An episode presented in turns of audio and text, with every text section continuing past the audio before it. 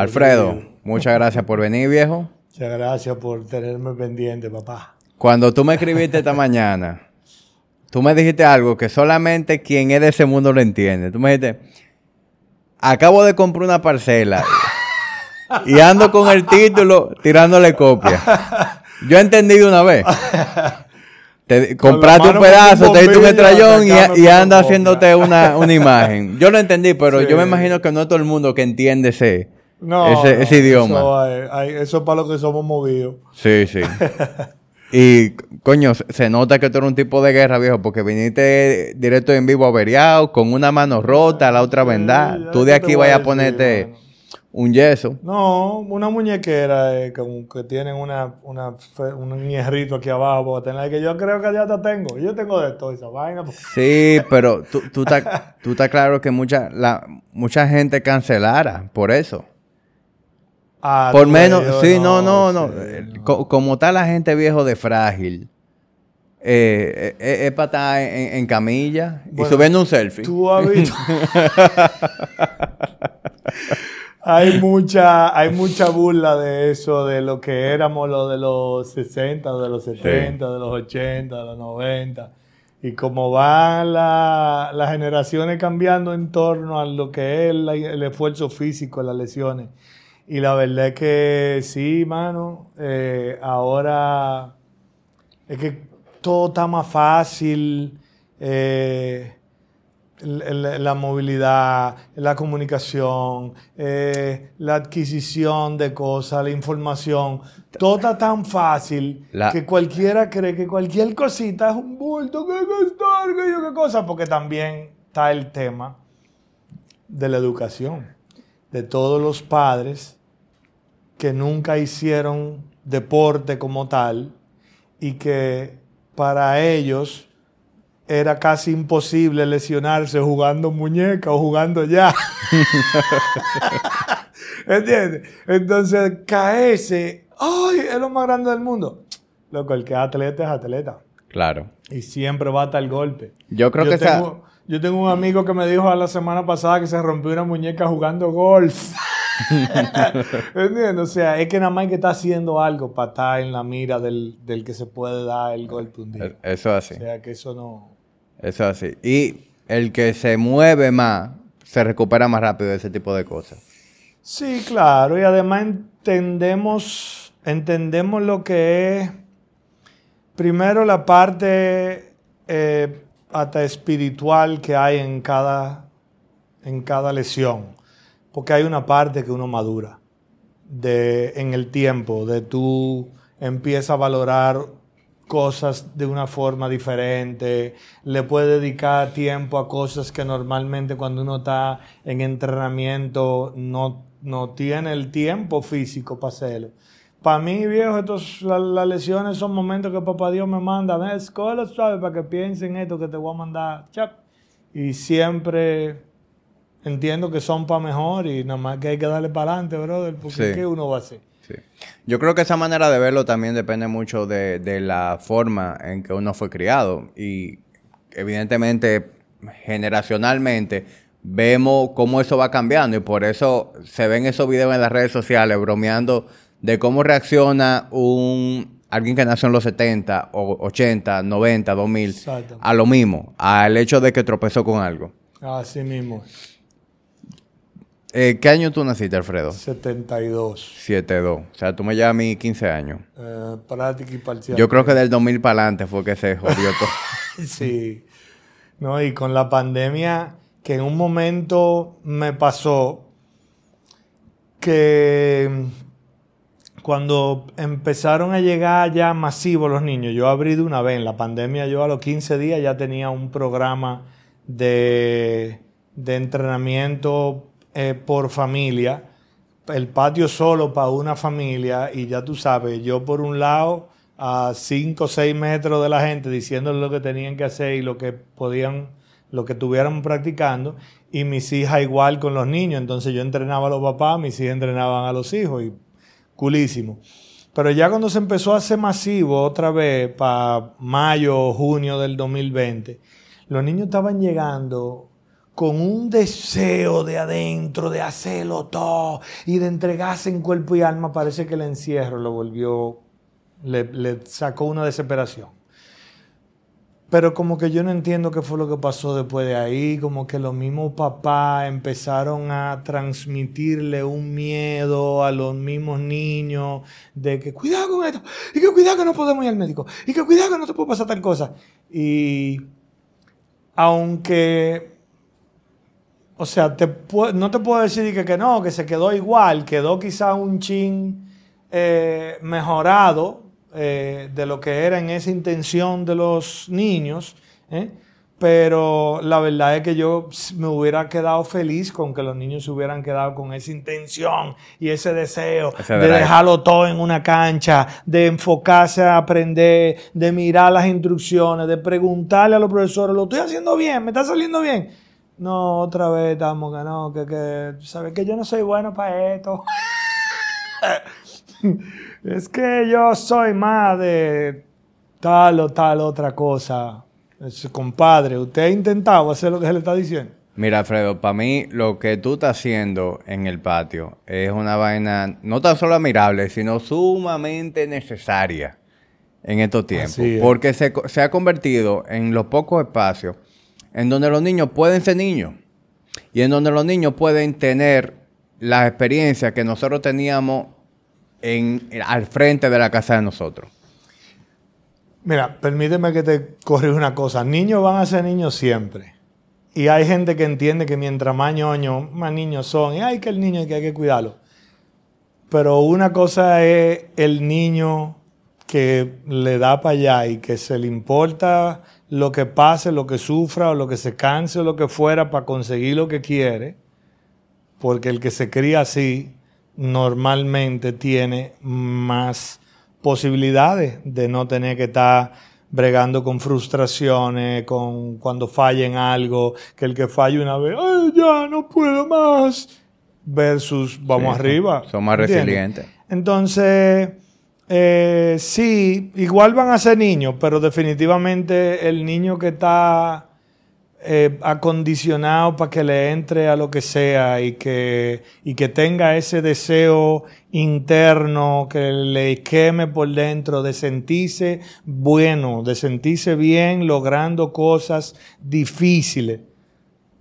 Porque una cosa es armar un Lego y jugar fútbol y otra cosa es montar bicicross, montar cable, jugar básquet, jugar voleibol, jugar eh, freebie, eh, jugar fútbol, jugar rugby y saber de todo y caer parado en donde sea, siempre va a ser más difícil que hacer una sola actividad. Claro. Tú entonces, eh, ah, el niño es niño, pero como, te digo, hay, diferentes tipos de niños, sí. Sí, claro, pero volviendo a lo que te decía, para mí es tan necesario que haya espacios en donde lo los niños puedan eh, jugar en equipo, en donde puedan estar eh. lejos de, una pantalla, en donde pueda tener experiencias que para nosotros eran tan normales en la época en la que nosotros crecimos. Para que tú tengas idea, donde está el, patio, era que yo retosaba de carajito. sí. Yo crecí en Cuesta Hermosa. lo que iba a brincar en bicicleta para acá. Sí, sí. Yo crecí en Cuesta Hermosa 2. Y tú sabes que por el centro ecuestre había un, acceso. Ahí ¿verdad? que se llegaba Y ahí, debajo del puente de la Jacobo, nosotros teníamos una pista. Le decíamos así mismo la pitica. Ah, sí. Sí. Nosotros ahí teníamos una pista de, de caliche, rampa y vaina. Y ahí era donde nosotros retosábamos. Y pegado ahí del río, nosotros pescábamos. Sí. Eh, no dije con caña, nosotros íbamos con el hilo de pecar y gusanito. Y ahí era que nosotros retosábamos. Con un pedacito de fondo y una piedra. Sí. De una, incluso eh, eran tiempos en donde uno andaba, era con Dios. Yo, yo sabía salir de mi casa, ¿verdad? Como que el, único requisito era no llegue de noche. Pero uno salía en la bicicleta y los papás de uno no tenían la más mínima idea de dónde uno paraba. Nosotros llegamos a Cristo Rey, en bicicleta. Pues sabes que se llega a, la puya por ahí, por, los lados de Isabel Villa.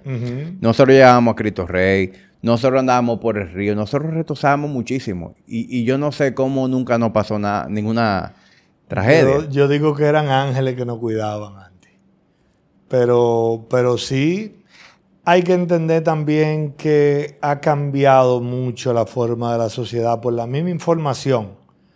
Yo, yo veía venir un, una, este temor real, que no es solo lo que te pueda pasar a ti, sino que cuando aquí no existía una malicia, empezaron a llegar toda esta serie de que Pablo Escobar y de que todo lo que pasó en, eh, con la mafia o con qué sé yo dónde, en tal sitio, y la delincuencia y los carteles y todo esto, entonces ya tú no sabes, lamentablemente, dentro del grupo de nosotros, a quién están acechando para complicarle la existencia. Sí, sí. Tú ves, entonces es un tema, pero es lo que yo digo, mano. O sea, con el patio yo que fui de lo que me crié así, jangueando en la calle, eh, eh, libre, digamos, eh, el patio nos viene a dar una opción un poco mejorada de lo que fue esa experiencia, porque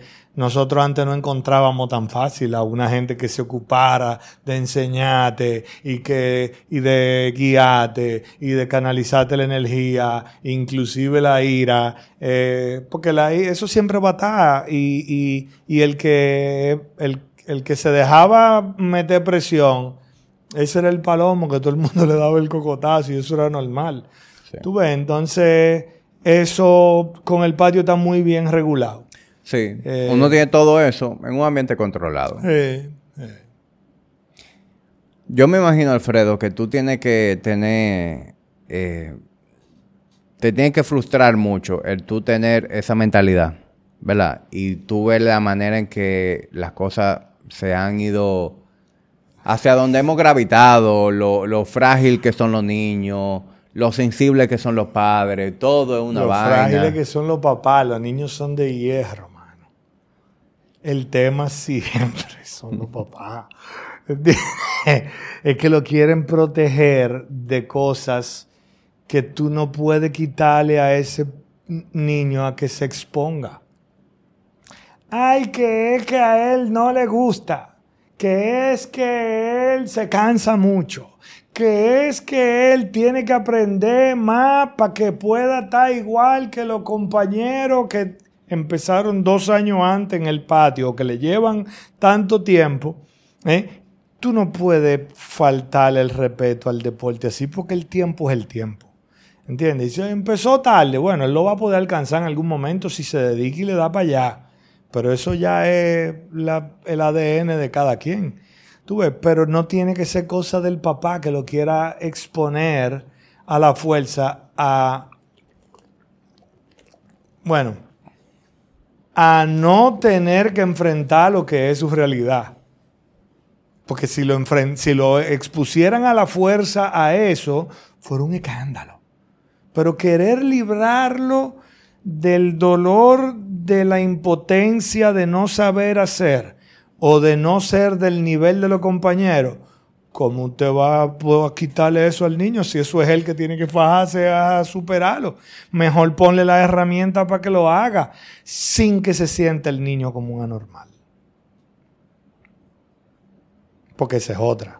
Ah, no, que eso es lo que yo estoy haciendo. Yo lo estoy protegiendo y lo estoy poniendo a que vaya más. Porque, pero al niño le interesa que tú lo pongas así eh, para eso que es a ti que te gusta. O porque eso es. Esto es muy controversial porque al final va a acabar siendo va a acabar siendo muy de lo que es la opinión de cada quien, de lo que quiere para el niño y lo que me gusta a mí y lo que no todo el mundo piensa en lo que hay veces que yo mismo le digo a la gente que tú no puedes pensar en lo que él quiere.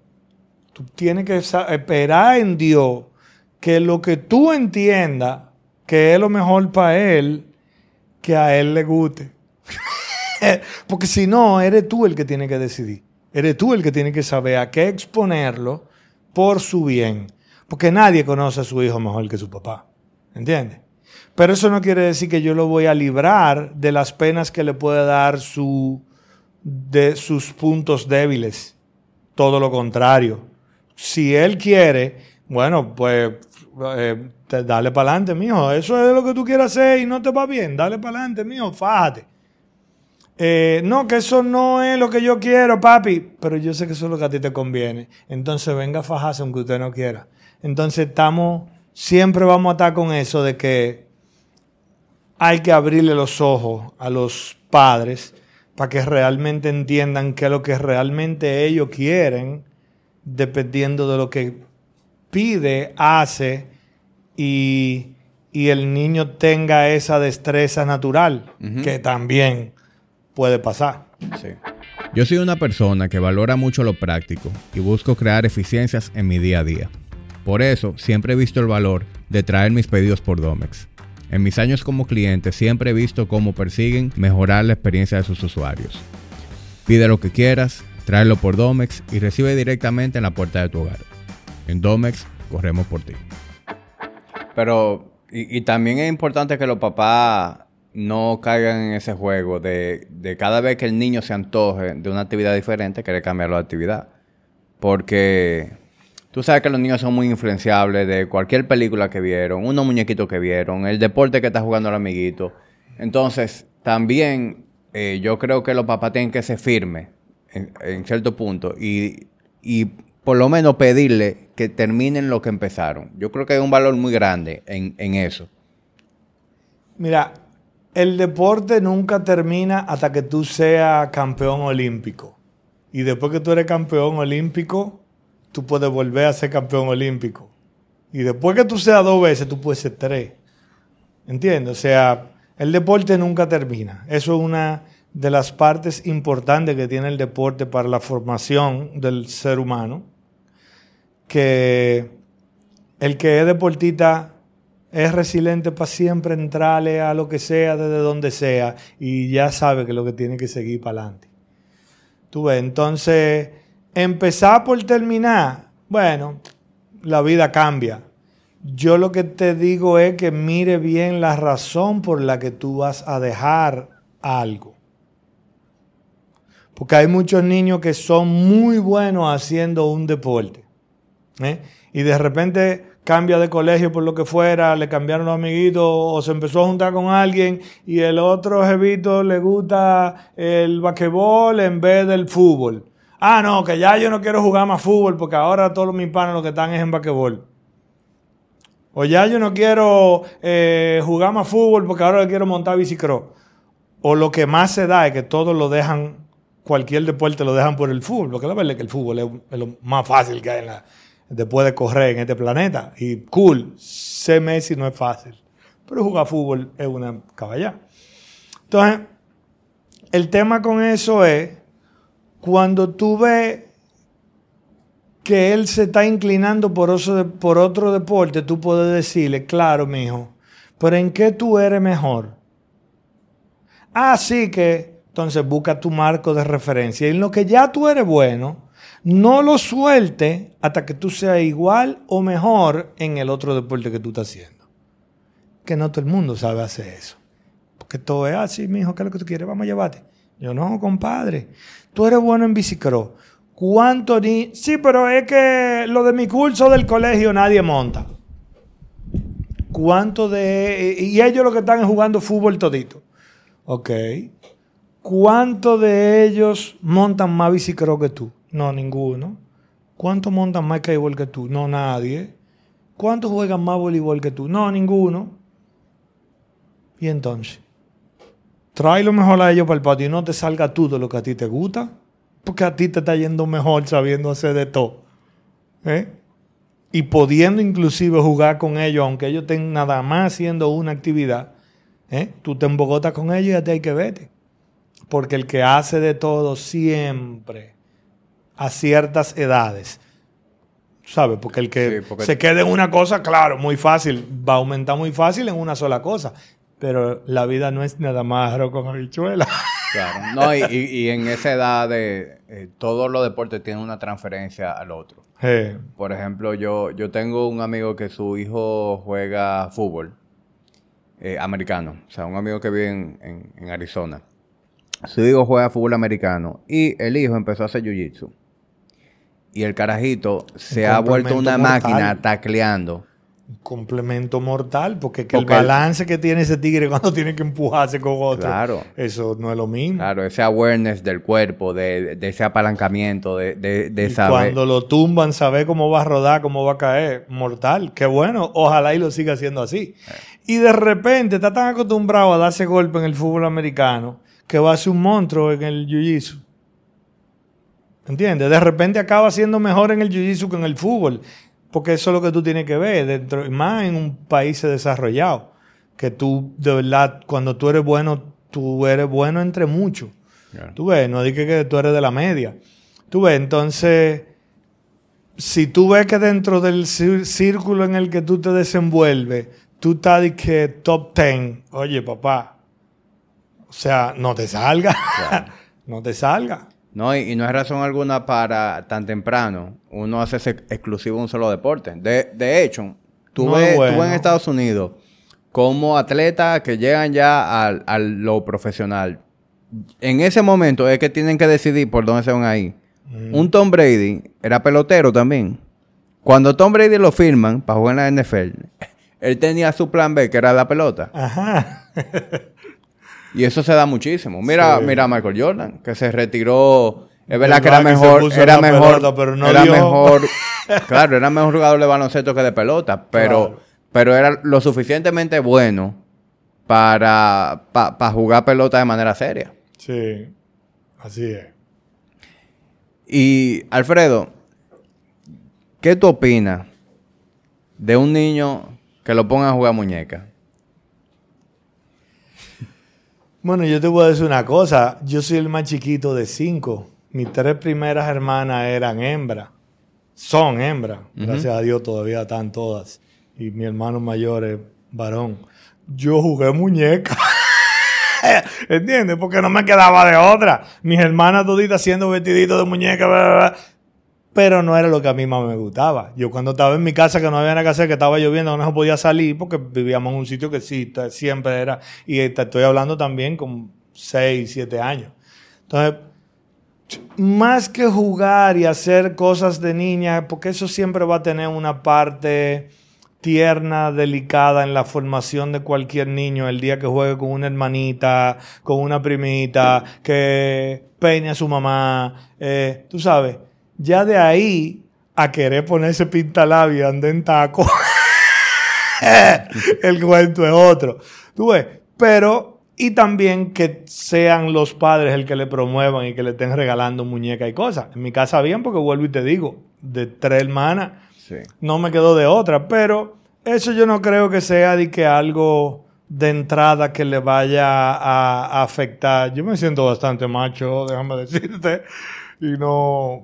Mira, sabes. mi, yo, mi crianza fue parecida a la tuya en, en el sentido de que yo soy el único varón de cuatro. Es decir, yo tengo tres hermanas.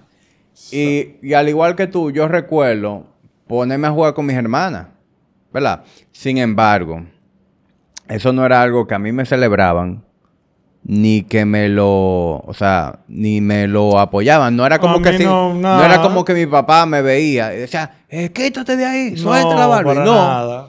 Pero, pero sí yo recuerdo que mi papá agarraba y me ponía a jugar, me llevaba a la liga a jugar pelota. Sabe. Agarraba un sábado y me decía, a ver, mijo, vámonos. Y me llevaba al taller a cambiar el aceite. Y, y de ahí nos íbamos para el cine a ver la tortuga ninja, ¿entiendes? Eso mismo fue Él, mi él- buscaba la manera de que, de que yo fuera verdaderamente como, como estaba rodeado de hembras, de que yo tuviera acceso, ¿verdad? A un ambiente más varonil cosa de varón. y, y que me inclinara por eso. Pero yo, yo te lo pregunto porque ahora mismo tú agarras, tú buscas en Google. Hmm. Eh, niños niños que jueguen con muñecas. Y tú vas a encontrar un artículo que dice ¿Por qué los niños deberían jugar con muñecas? Y abajo de ese artículo hay otro que dice ¿Por qué los niños no deberían jugar con muñecas? Y tuvo incluso tendencias, ¿verdad? Eh, hay, hay personas que incluso varias gente en redes sociales que se han hecho de muy vocales en ese sentido de que dicen, no, pero si yo estoy en la juguetería y mi hijo se antoja de una Barbie, eso es lo que yo lo voy a comprar. Yo no se lo voy a prohibir. No, y es yo, eso de niña, mijo. exacto. ¿Para qué tú quieres? No hay que hacerte una crisis porque tú quieres una Barbie, pero tampoco te la voy a comprar. No, porque cuando es no, es no y punto. Eh, Eso es lo que te digo, eso al final va a acabar siendo también muy personal de cada quien, pero siempre debe de haber cierto criterio y cierto objetivo a largo plazo de los padres con lo que le están poniendo en la mano a los hijos. Porque es que ahora estamos que todo es ahora.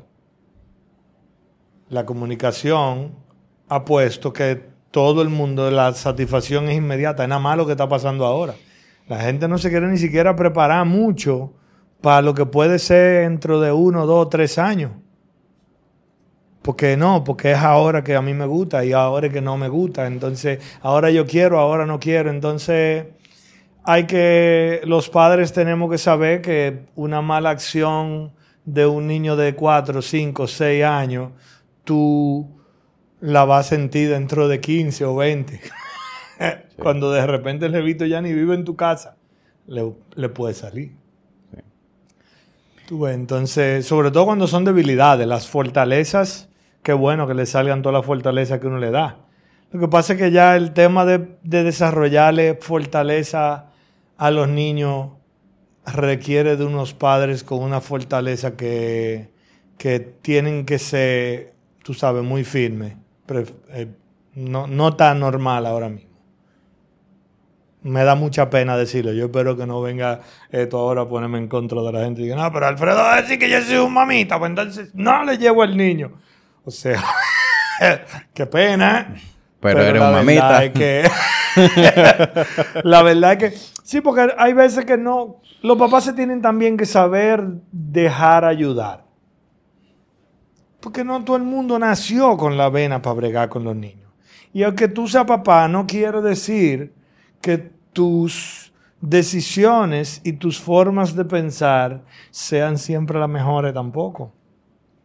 Ah, sí, eh, tienen, que, tienen que ponerse a pensar un chismar lo que estamos haciendo. ¿Cuáles son los digamos que los errores más comunes que tuve en, en, esa, en ese aspecto de crianza de, entre los padres, porque tú bregas, ¿cuántos niños van al patio? Son muchos los que han pasado por ahí, sí, gracias a Dios. Eh, mira, para mí uno de los principales es querer complacerlos en todo sin medida. Lo que Él pida, búscalo. Lo que Él quiere, eso es. ese para mí es el principal. ¿Por qué?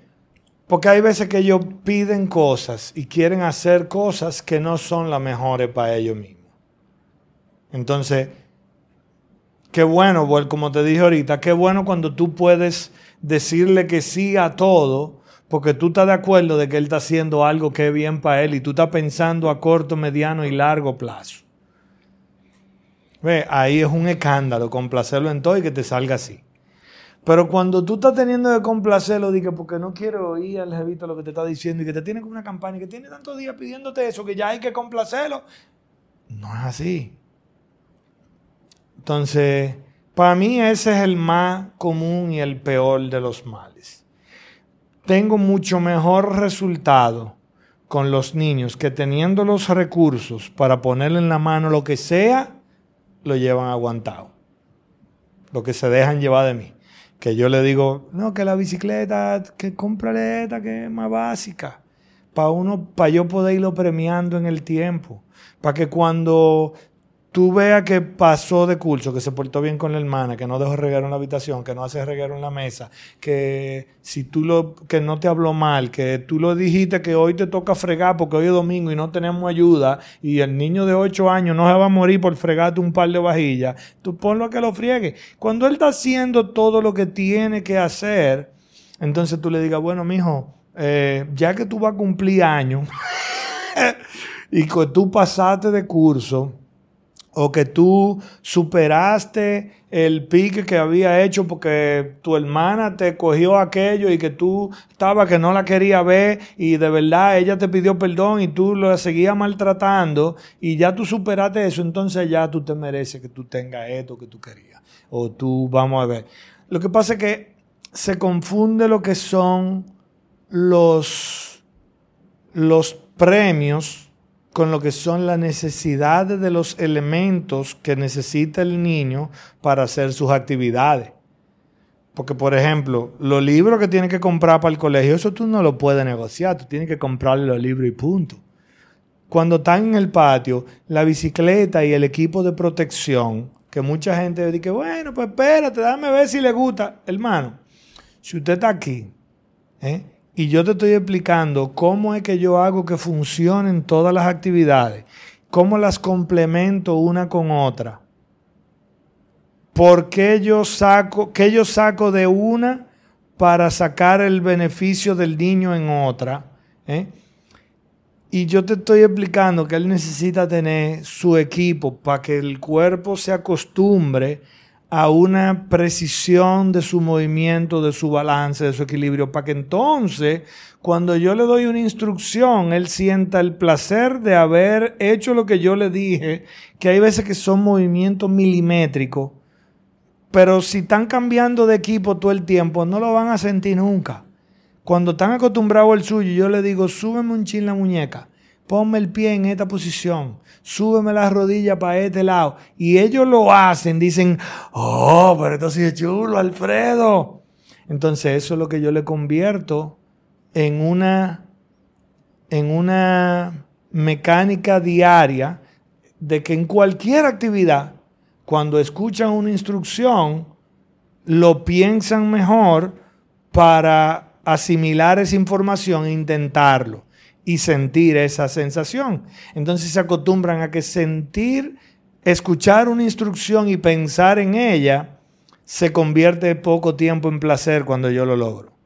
En todos mis proyectos hay constantes que me acompañan, los hierros que nunca decepcionan, un equipo de personas que son excepcionales y una entidad aliada a mis ideas. Banco Popular, siempre a tu lado. Si yo te digo que si tú te fajas a estudiar y tú entiendes cómo funcionan las finanzas internacionales y tú vas a hacer esto, de repente tú vas a encontrar un nicho de que tú te vas a ganar un viaje de dinero porque tú entendiste que un producto que tú puedes comprar en tal cosa aquí, con otra materia prima de allá, con otra de aquí, combinada y venía a hacer lo que yo te estoy diciendo, al final de forma industrial, de forma empresarial, de forma administrativa, de forma financiera, acaba siendo lo mismo. El que logra convertir más fácil, al vuelo, coger una información y convertirla en acción, está exponiéndose a tener mejor resultado en su vida. Y por ahí es donde empieza, en el deporte. Por eso es que todos los colegios y todas las grandes universidades del mundo, de lo que más se dan el bombo hablando, es de sus instalaciones deportivas y de su equipo deportivo.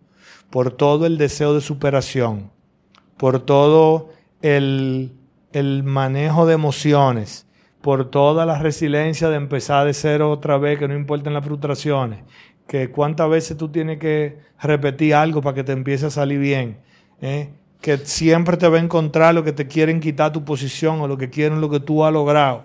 Tú ves, entonces, por eso que ah, los niños empiezan así, de repente en el colegio mismo le hablan y le hablan y le hablan y le hablan. Ellos no entienden para qué que tienen que aprenderse la, el, librito de álgebra de Baldol. ¿Entiendes? No entienden para qué carajo que tienen que saber historia de su país ni, ni de literatura, porque qué me importa a mí lo que escribieron unos tigres hace 40 años. ¿Entiendes? Entonces, son cosas que parte de lo que la formación de, su, de, su, de la comunicación entre sus neuronas, que es lo que le va a hacer la experiencia de ese hábito, de lo que va a armar su velocidad de reacción, su inteligencia emocional, cómo va a manejarse en cada situación. Es por ahí que viene todo con el deporte. Sí, la verdad es que el, deporte enseña tantas cosas a, todos los niveles.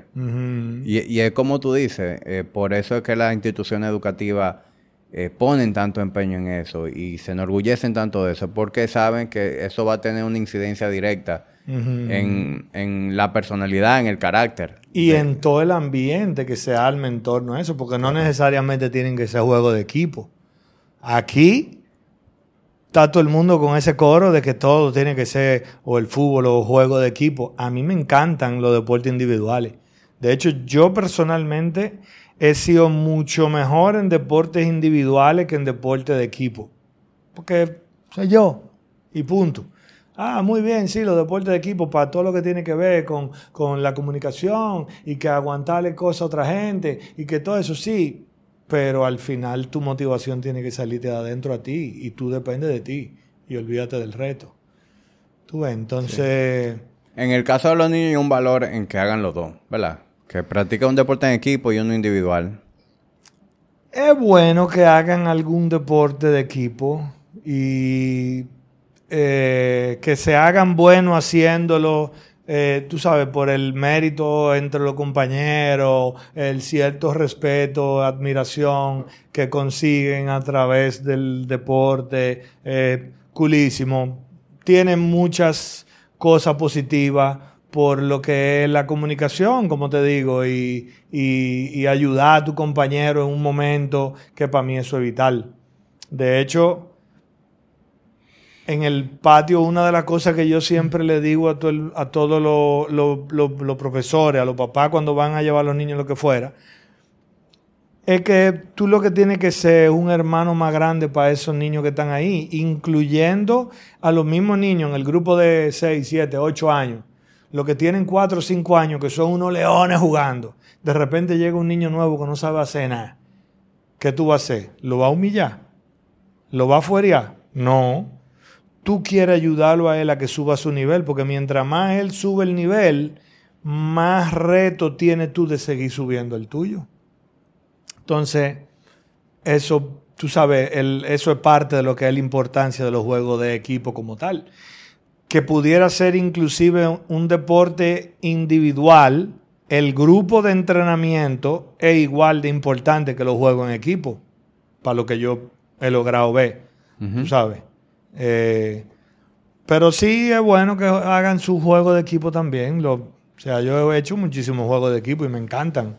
El basquetbol, el voleibol, el fútbol, el ultimate frisbee. Eh, o sea, son juegos viejos mortales. Yo te oí decir en, el, en el podcast que hiciste con Carlos Sánchez recientemente, te oí decir de que de cómo se maneja la violencia allá. Es muy normal que entre niños, varones, eh, exista de todo. Entre todos. Y tú dijiste una opinión muy poco popular, pero es la, que a nosotros nos dieron y es la que yo le daría a mis hijos. Y es que cuando llega uno que es un bully, que le quiere meter la mano a los demás, pues a ese tú tienes la conversación, ¿verdad? De, te van a dar. Claro, pero al mismo tiempo, al que se deja dar, tú, tú eres el primero que le enseña a cuadrarse y a tirar una trompa. Tú tienes que defenderte, porque si tú sigues así, cuando yo no estoy, te van a hundir, te van a dar y se le importa a nadie, porque él lo que quiere es sentirse bien porque tiene a alguien por debajo. Entonces, ¿para qué tú te vas a quedar por debajo? Si tiene que tirar para adelante, tira. Y eso es, tú sabes, mucha gente me dice que, que no, que poner a los niños en artes marciales por la disciplina. Cualquier deporte, cualquier deporte que tú hagas con una frecuencia, con una constancia, con una permanencia, con un programa que esté buscando mejorarte o que te esté buscando que tú logres algo con eso de mejora, eso te da disciplina que las artes marciales estamos acostumbrados a oír que el profesor, el que le habla malísimo a todo el mundo y que al que hace algo mal se lo comen vivo y que lo ponen a hacer que si yo cuento la cartija. Ah, eso, eso, eso, ese concepto yo no lo apoyo. Nunca fui. Yo soy cinturón negro quinto grado de kickboxing. Yo duré muchos años practicando artes marciales. Eh, y con eso, lo que yo le digo a la gente, mira, si lo que pasa es que las artes marciales no es lo que van a hacer que el niño se quiera defender. Eso le va a dar cierta herramienta para que el día que tenga que resolver, que sepa hacerlo. Y qué bueno. Pero ponerlo a los cuatro o cinco años, si tú practicas artes marciales, tu papá o tu mamá, tú practicas artes marciales y tú te quieres llevar al niño para que te vea en la clase y que y de repente el niño lo empieza a hacer porque está yendo dos o tres veces a la semana a ver a su papá o a su mamá o a su hermano eh, o a un hermano más grande o como fuera y, le, y de repente empieza a hacer la clase, ah, qué bueno, culísimo, le va a ir saliendo de adentro. Eh, pero, pero obligarlo a que vaya a una clase de arte marcial a los, a los 3, 4, 5 años, a los 6 ya tú vas a estar cansado de obligarlo. Y cuando lo vengas realmente a necesitar, que es a los 12, 13, 14, 15, 16, Ya no se acuerda de nada. no se va a acordar de nada.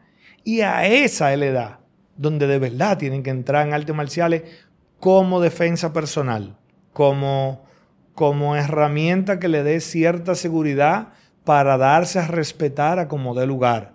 Porque ya después de los 18 te van a dar con otra cosa, te van a salir con una pistola, va a aparecer el guardaespaldas de fulano, que va a- y ya el lío es más grande. Pero al que tú a los 15, a los 16 le sepas de un buen ramplimazo, ¿eh? ya van a decir, no, es que con este no se puede bregar y van a preferir hacerse amigo tuyo. Sí. ¿Entiendes? O sea, yo, cuando muchachón así, de que de 24, 25, 26 años, yo nunca tuve problema en la calle porque todo el mundo iba a la escuela mía de kickboxing y sabía lo que yo era.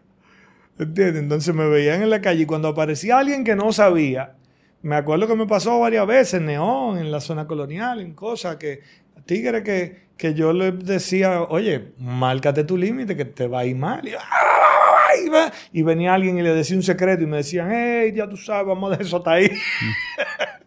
¿Entiendes? O, o- o buscando gente, de que no, que te tigre. Y tú te vas a meter con Alfredo, pero tú te estás volviendo loco, ¿eh? No, de esa vaina.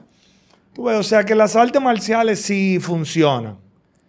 Pero no tiene que ser obligado de que para que el niño se defienda desde los 4 o 5 años, de que porque tú quieres que él escuche, o porque tú quieres, no, no, no sí, nada que ver la, con eso. la parte de disciplina, yo estoy de acuerdo contigo, eso lo da cualquier deporte. El arte marcial sí claramente te da herramientas de defensa personal, que inmediatamente eh, cualquier niño se va a sentir en más mayor capacidad de defenderse, Claro, porque hace eso en clase. claro. Pero es como tú dices, eh, en la edad donde más necesario se hace en la adolescencia, Ujú. ya después de adulto, antes se peleaba mucho. Sí, yo me Antes, en- acuerdo en lo- muchísimo en lo- en lo- neón, en los tiempos tuyos. Trompar y trompar, que eso era Eh, una locura. En, en mi tiempo, cuando yo salía ya de muchacho, también se peleaba mucho todavía. Esa época, en, en Diamond Mall había un pleito todos los viernes, después en Acrópolis, Jubilé, La Bolera. ay, ay, ay. Yo, yo, yo esa época sí ya estaba en la calle, pero hoy en día ya, No, ya, ya no. ya no se pelea. Pero es bueno que los niños se... de- Bueno, yo tengo una clase de kickboxing dentro del programa general del patio y yo quiero que tú veas a los niños de 6, 7 años. Dos, tres, los de 3, 4, 5, bien, están aprendiendo, están en el proceso. Pero es algo que lo hacen dos veces al mes. Eh, es más o menos el promedio de veces que le toca por una hora. Ya lo que tienen 7, 8 años, tú ves esa clase de kickboxing y tú dices, oh, pero todo, evito, se resuelven, meten mano.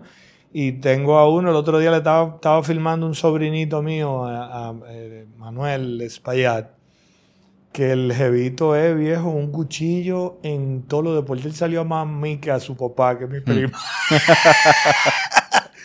Y el jevito viejo, o sea, un ciclista de primera, futbolista, vaquebolista, lo que sea. Y me paré en la clase de kickboxing porque yo estoy rotando siempre entre una y otra actividad. Y en ese momento estaban empezando la pelea, corrí una cuanta cosa, me pongo a chequear la cosa. Yo quiero que tú veas el video que yo hice. el- o sea, privó a un par porque además yo le decía, no le des duro a Manuel porque si tú le das duro, él te va a dar duro a ti. Entonces los otros querían venir a darle. Y el jevito le salía con una combinación de puño, pierna, puño, pierna, puño, pierna, que a los cinco golpes el otro estaba en el piso privado. Y yo te, porque yo te estoy diciendo que no. ¿Me entiendes? O sea, eh, eh, es culísimo. Lo- que ya tienen tiempo así haciéndolo, eh, es, bonito verlo. Pero de repente te puedo decir que en un momento, cuando yo practicaba activo, yo puse, viendo la importancia que tenían a mi juicio las artes marciales todavía en ese tiempo, te estoy hablando de hace 24 años, 25 años de eso, oh, pero yo todavía estaba con el patio en el colegio de mi hermana y eso, el patio empezó en el 93 y yo lo mudé en el 99, estamos hablando de que eso pudo haber sido en el 96, más o menos, en el, en el 1996. Eh, de repente me estaban dejando de ir niño al patio y cuando yo lo llamaba a los papás para ver qué le había pasado al niño. Eh, bueno, es que él sabe que los miércoles tiene kickboxing, entonces él no quiere pelear con los amigos y entonces yo para estar peleando con él para que vaya al patio o, o, o que vaya una sola vez a la semana, yo mejor no lo voy a mandar. Entonces yo dije, ah, pues entonces es que le estoy poniendo demasiado a niños que no están para estar haciendo artes marciales. Porque las artes marciales no le gustan a todo el mundo. Sí, eso tiene su público. Pero, pero es muy cool que lo aprendan. Entonces, nada, mientras lo están haciendo cuando no le toca, que eso es una de las cosas cool que tiene el patio, la forma como nosotros combinamos las actividades y la filosofía con la que la manejamos, eh, los niños nunca saben lo que les va a tocar. Entonces, pero es que yo no quiero hacer kickboxing. Eso es lo que te toca. Y después que lo hacen y lo empiezan a manejar, dicen, bueno, es chulo. Pero eso hay que esperarse el tiempo de que les guste hacerlo. Claro, porque también todos los deportes tienen su curva de aprendizaje. Así mismo. Y cuando tú eres malo en el deporte, ¿a ti no te gusta? Mira, ¿y el patrón para cuándo? Si tú eres una persona que se toma su fitness muy en serio y tú quieres formar parte de una comunidad de personas que no tan solo están comprometidas con su estilo de vida, sino que desean tener acceso a un programa de entrenamiento semanal diseñado por mí, visualizar esa rutina en una aplicación y contar con videos tutoriales, disponer de guías de alimentación y estilo de vida, he creado una nueva suscripción justo para ti. De igual manera, si estás interesado en simplemente apoyar a la tertulia, encontrarás otras alternativas de menor compromiso. patreon.com slash Hamid a ti el deporte te empieza a gustar cuando ya tú te haces competente, que tú te puedes empezar a medir con los demás, que tú disfrutas el juego. Por ejemplo, yo, yo, yo practico jiu-jitsu. Es uno de los deportes que yo, de, los deportes que después de adulto hago. Y en el jiu-jitsu se ve mucho esa tasa de, de abandono del que empieza. Del cinturón blanco. El arte marcial. Se frustran. La gente dura dos o tres meses Dicen, no, pero es que esta vaina es demasiado difícil. Y se van. Pero sí, es, difícil. Y esa fue una de las razones por las que yo empecé a hacer jiu-jitsu. Porque siempre me llamó la atención y yo quería hacer algo en lo que yo tuviera que desarrollarme. Porque ya, para mí lo cómodo era quedarme en mi hierro, ¿verdad? En actividades donde ya yo soy muy competente, que soy reconocido, bueno, pues ya, yo soy aquí el alfa. Pero no, yo me metí en un deporte en el que yo era el beta. Y, me gusta ese desafío, ese reto de tener que dejar de ser el maleta en un deporte. Sí. Pero um, hay gente que no, el que no tiene un background deportivo no lo ve así. Bueno, es por eso tú sigues emprendiendo cosas nuevas. Y por eso tus frustraciones, tú no las has visto como frustraciones, son escaloncitos viejos de, cosas que superar en tu carrera, en tu proceso, que te puede pasar con la familia, con los hijos, con tu esposa, con vaina, con todo, mano. Porque siempre va a aparecer, como decían los viejos de nosotros, siempre, nunca va a faltar un pelo en la leche.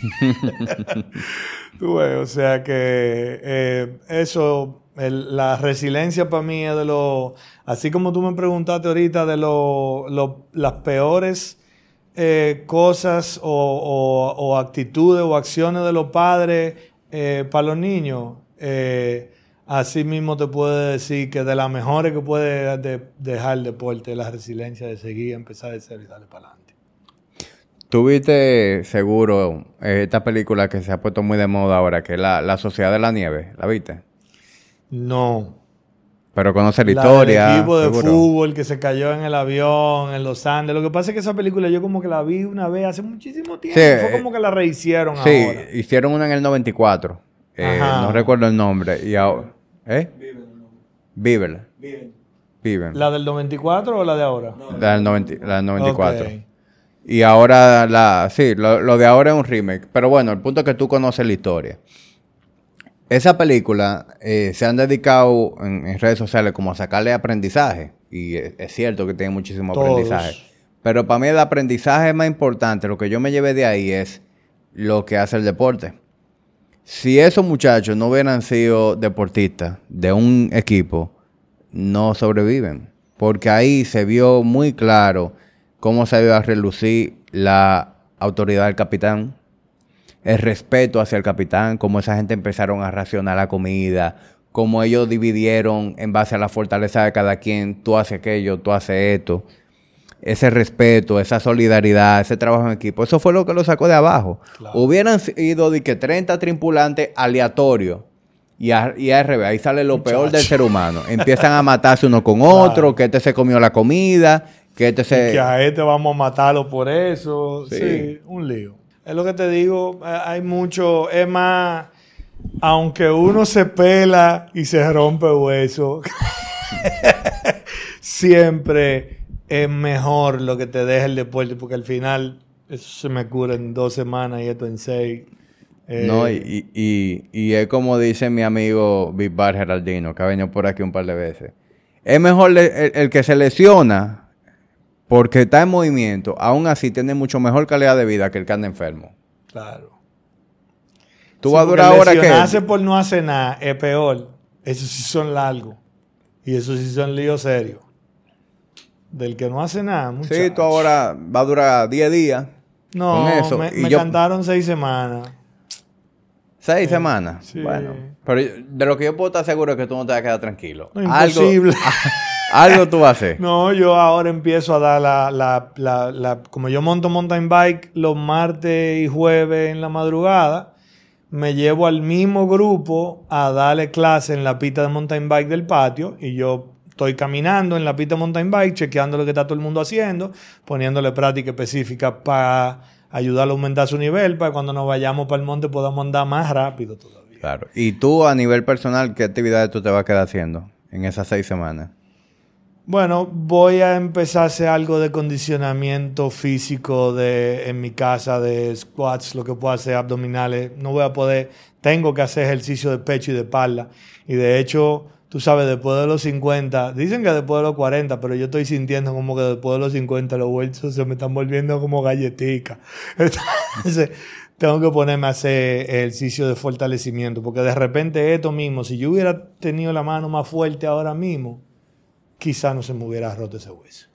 Entonces, voy a ver, voy a estar, o sea, estoy llegando del médico ahora, ni siquiera he pensado mucho qué es lo que voy a hacer, pero de repente me va a tocar correr un chin ahí en la pista de mountain bike del patio y, y Me hacer imagino, algo. que tú, me imagino que tú siendo tan de tan deporte aire libre, etcétera, nunca has sido muy de meterte en un gimnasio, se pesa, ¿verdad?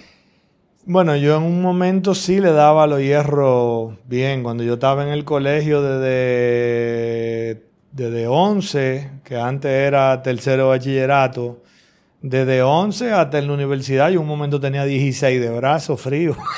¿Entiendes? Yo- y para y pa en, en ese momento que, que también estaba en el kickboxing, o sea, yo era un burro que no era cualquiera que quería que ponerse a hablar ametrallado de frente, no, tú estás loco. Entonces, sí, yo le di, yo le hacía bastante fuerza en un momento. Eh, y, y me dando trabajo ahora. Porque la verdad es que, tú sabes, como soy tan de aire libre, me está dando un trabajo tomar la determinación de ponerme a darle a los hierros otra vez, que tú no te haces una idea. Tengo al pobre Yuji vuelto loco. Ah, pues sí, tú tienes a Yuya ahí pegado. Sí, sí, me queda ahí mi, mi, mi pana además. O sea que, nada, ahora veré qué es lo que voy a poder hacer con esto. Todavía no sé nada hasta que no empieza a hacer el... Sí, ¡Ay! ¿no? Mientras el tanto, a, a fortalecer lower body. Eh, Y después, y cuando ya tú puedas empezar a hacer ejercicio de upper, arranca Eh. con eso. eh. Alfredo, otro, otro tema que, que te oí que conversaron en, en el podcast de Carlos fue el tema de la contaminación del río.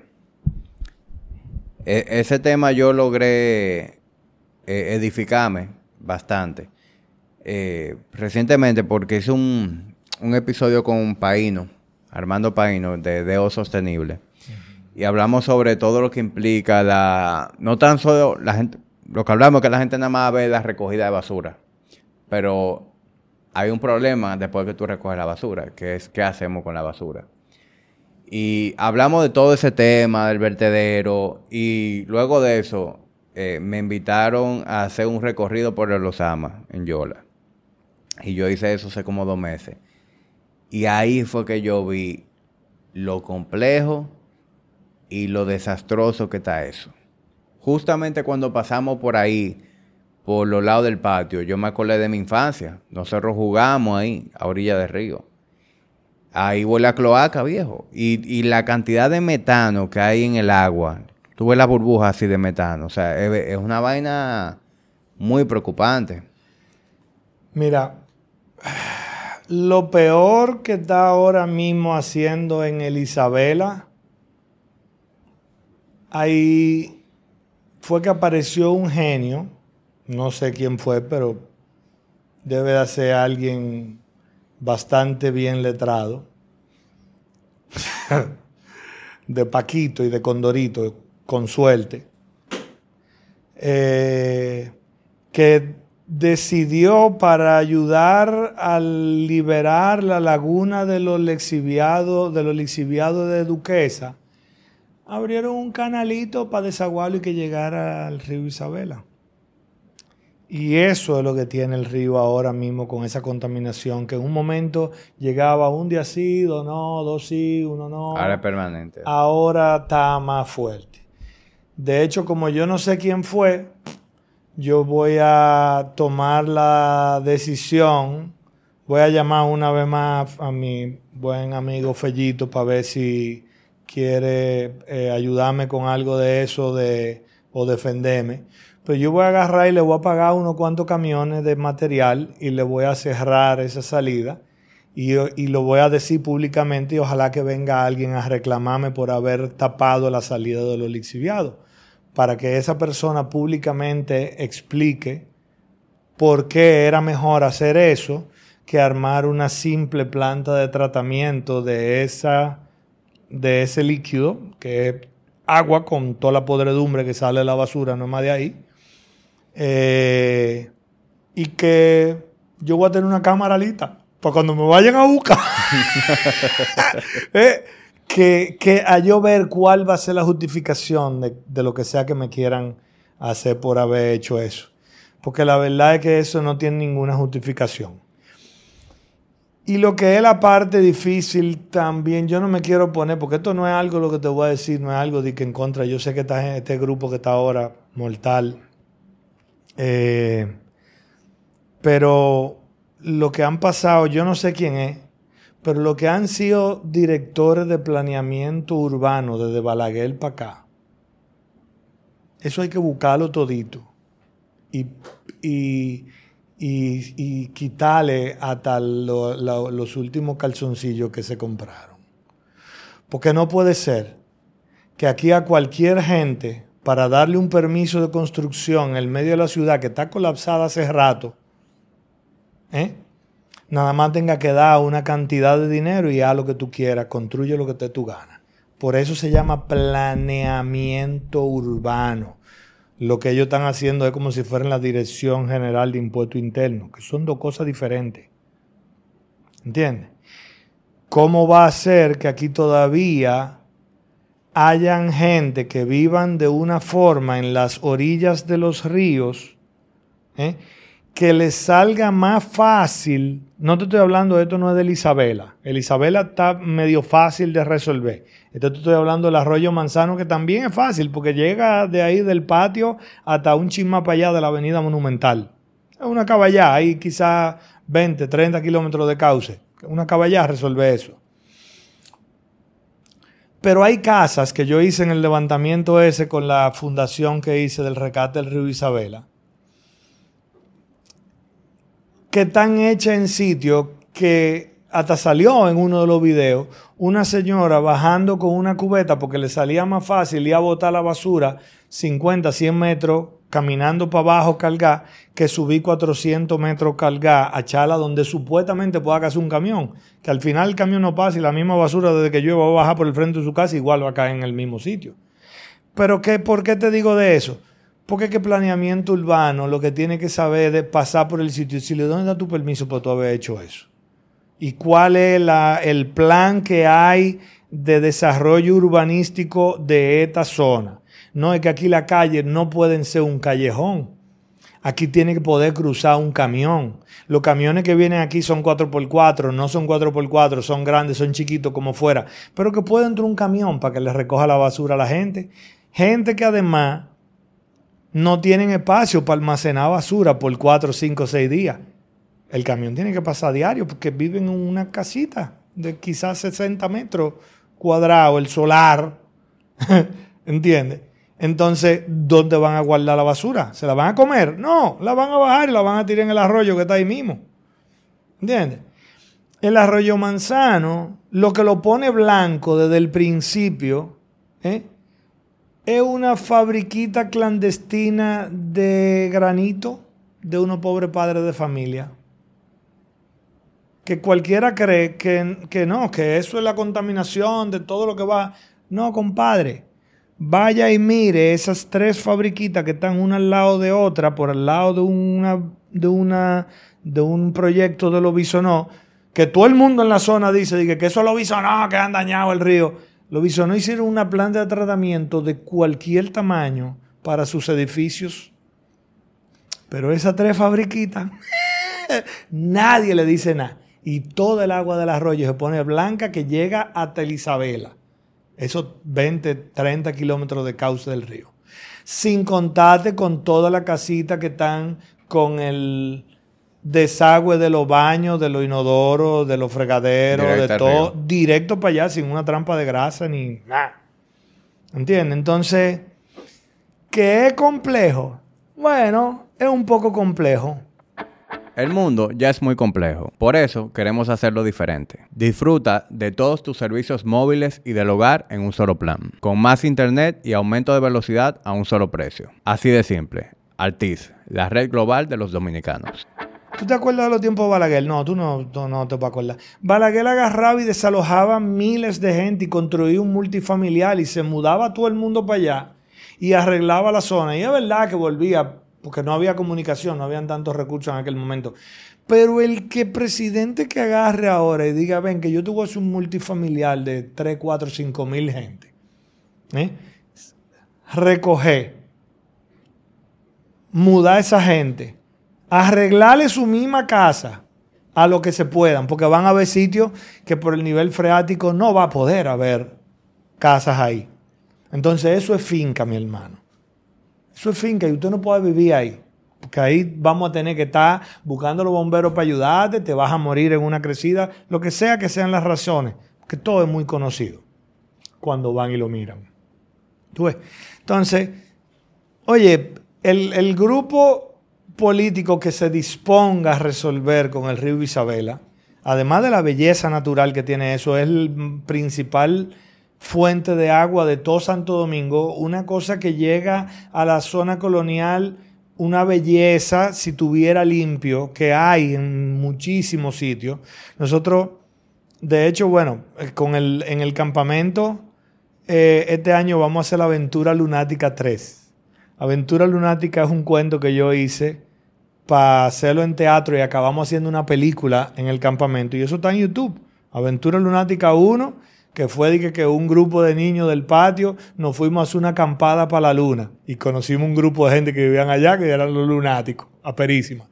Después de la aventura lunática 2, que los lunáticos vinieron aquí. Ya esa fue mucho mejor hecha la película, con una enseñanza mortal para los niños.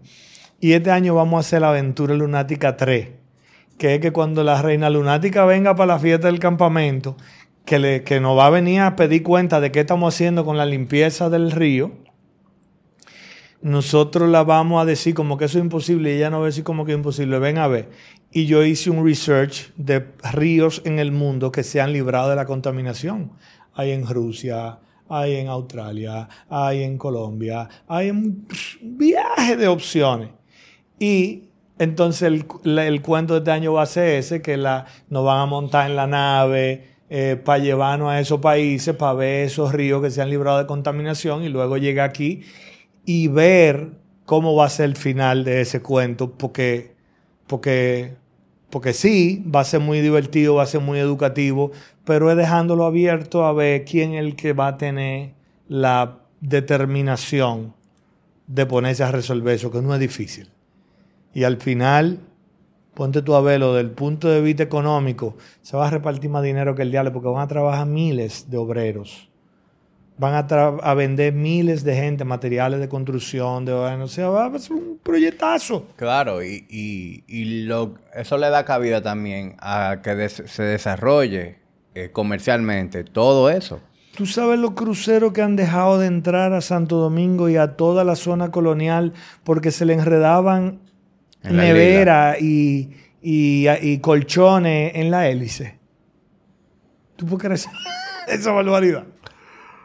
Es que eso debería ser una marina, Alfredo. Lo, lo que pasa es que Bueno, uno, hay, lo dice. una marina. Sí, pero Lo que ¿tú pasa es que lamentablemente no se puede usar. Claro, a eso me refiero. O sea, Guivia, viejo, la playa de Santo Domingo. No se puede usar. Por la contaminación del río. Esas casas que se ven ahí en Cuesta Hermosa 2, que tienen acceso al río, que eso, eso debería ser, ¿verdad? Un privilegio. Lo más prime de Santo Domingo. Lo más Oye, en cualquier gente- sitio donde hay agua, viejo. En las orillas de los ríos, en cualquier ciudad, y más cuando una, la capital de un país, ¿eh? Lo que está en la orilla del agua es lo más caro. Y aquí nosotros queremos vivir de espalda al malecón y de espalda los- al río de Santo Domingo y a los Ama también, que es una belleza, el humedal de los Ama y todo eso para allá arriba hasta O sea, Monte Plata. o sea, El, el verdadero flex debería ser tú poder montarte en un bote ahí en, en Cuesta Hermosa 2 y llegar a, ahí a, a la marina de San Susi. Y Oye, que toda esa cota esté llena como- de, hasta de como negocio. solución para el transporte, un ferry, que la gente baje por el lado del, del, del Mirador Norte, en la misma Jacobo, y que ahí hay una estación, y que desde ahí tú puedas llegar a la zona colonial, montar un botecito, un ferry que funcionan hasta con energía solar. ¿Enti- ¿Entiendes? Una cosa que por lógica debe de ser un escandalazo. Claro, pero, Pero- nosotros lo, tú y yo lo estamos hablando aquí y quien lo escucha dice, no, pero estos tipos tan locos, es una utopía. Loco le dicen al loco este que se estaba poniendo de, de- en la política, Karim Abunabá. Karim. y yo quiero que tú veas el proyecto que ese tigre tiene visualizado. No sé en qué él está, yo no brego con política, yo, yo no leo ni siquiera noticias, porque yo cuando voy a leer, lo que leo es de manejo de personas, de trato humano, de motivación, de liderazgo, de coaching. Esas son mis lecturas. Yo no gano nada leyendo ni de noticias, ni de lo que hace un político, ni de lo que hace el otro. No me sirve para nada, lamentablemente. Pero eso me llegó. Y la verdad es que yo no sé en qué está él, si va o si no va. Pero esa vaina que ese tigre propuso en ese video de lo que pudiera ser todo el río Isabela y el Osama es una cosa impresionante. Y es verdad, el tigre, yo no sé si dicen que sí, que es un loco. Yo no sé si es loco o no es loco, Eh, pero eso no es cosa de loco lo que él planteó ahí. Él ¿no? está totado, no, y, y seguro quien hizo eso fue alguien de su equipo que no está totado. Oye, mira, la gente de no es que olvídate de eso, eso es el que tiene que tener la mente brillante detrás de eso, porque, Sí, porque no es tan loco. Otra cosa que él, que él propuso en su iniciativa era organizar carrera aquí del circuito de F1. Que eso también ¿Tú está te perísimo. imaginas ese bultazo? Pero ven acá. Un país con el destino turístico, con lo- todas las bondades naturales que hay aquí, que de entrada nunca nos congelamos. ¿Eh? Que siempre la temperatura está para tú andar viejo en musculosa en la calle. ¿Entiendes? Que hagan esa vaina. Eso fue un escándalo, que, es que mira, países como los nuestros solamente hacen ese tipo de inversiones cuando vienen visitas. O para Mira, traer la visita. O para traer la de visita. Fórmula 1, Mira, la, la feria, la feria de La Paz, es lo que por, por la feria que fue en, lo- en los años, en los 60 fue eso, más o menos. Eh, y, si no, y, y si venimos más para acá, los Juegos Panamericanos que fueron en el 2002, 2003. 2003, Santo Domingo. Aquí se 2003. hicieron una serie de infraestructura deportiva para los Juegos Panamericanos que hoy en día no sirven para nada. Es cierto, pero por lo menos se hicieron para los panamericanos. Y si y, si- jalaron gente. y jalaron gente y hoy en día se pueden reacondicionar, que sale más barato que hacerlo de cero. Sí, sí. Oye, hay muchísimas cosas, pero si nos ponemos a hablar de política, se nos palma un bollo. No, sí, sí, Vamos a sí. seguir hablando de motivación, de deseo de superación. Claro. No, y a mí no me- ojalá que no oigan un par de los verdugos, porque de lo chimoso que hay en la política, yo no quiero coro con esos tigres. Yo no estoy en eso. No, yo, yo no corro con un político tampoco, eso no es lo no, mío. no. Ojalá que, ojalá que se quieran acercar a alguno y yo vuelvo y te digo, yo feliz de colaborar. A mí no me interesa sacarle dinero a lo que yo hice de la, del rescate del río Isabela. Pero, pero si eso se pone bien, el atractivo turístico o hasta para turismo interno dentro de la República Dominicana, el uso que se le pudiera dar a todo ese río, eso eh, es que es algo impresionante. Y la galleta para el mundo que nos va a poner en los ojos de- del mundo entero como un centro. Papá, pero yo estuve ahora en, en Andorra en diciembre. Un río que cruza por el mismo medio del pueblo de Andorra. Nada del otro mundo, que hasta lo embalsaron y lo pusieron de concreto entero. Eso parece como si fuera una cuneta. ¿eh? Pero esos tigres agarran y le pusieron unos bombillos, unas lu- unos, un sistema de audio y de repente te arman un show de agua con la misma agua del río que lo que están es oxigenando el agua con unos caños aperísimos y una fuente y las luces bailando al ritmo de la música y vaina. Y eso explotado de turistas, ¿eh? viendo lo que, lo que es el show de luces que lo hacen todos los días. Cuando, y no sé si lo hacen todos los días, yo lo vi un solo día que fue que bajé al pueblo eh, a- y me lo encontré de sorpresa, no fue ni siquiera que bajé a verlo. Pero me imagino que lo hacen en varias horas, en, tú sabes, porque eso está ahí para eso. Un atractivo aperísimo. Yo hasta le escribí a un amigo mío que estaba con, con, con Davidito. Adrián, dime, vamos a poner los Sama. Miguel Isabela, ¿tú te imaginas la avenida del puerto largando agua para arriba? Llena de luces con unos bombillos por un escándalo. Yo, cuando joven, yo iba y me paraba ahí en la avenida del puerto a- a- con, con una neverita timbí de agua y refresco. Ajá. Hacer coro viendo el agua y era culísimo.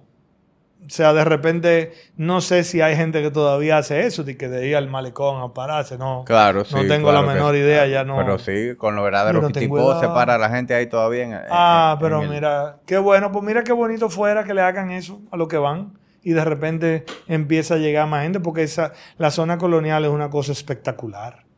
Y ahora con los arreglos que le hicieron ahora, eso está fuera de serie. Imagínate que le den ese plus para que la gente salga a caminar, moverse, a gastar energía, para que quiera beber cosas y comprar comida, porque el que no se mueve no gasta, no consume.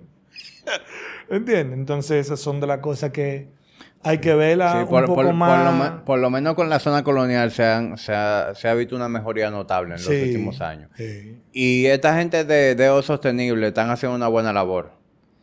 Pero, pero hace falta que la gente cree conciencia y que eh, continúe habiendo una voluntad política de hacer, de hacer ese cambio. Porque eso que tú me estabas comentando, mientras tú me ibas diciendo, yo lo llevé a gráficamente a lo que yo observaba. Tú pasas en una yola por el Osama y eso es justamente lo que tú ves.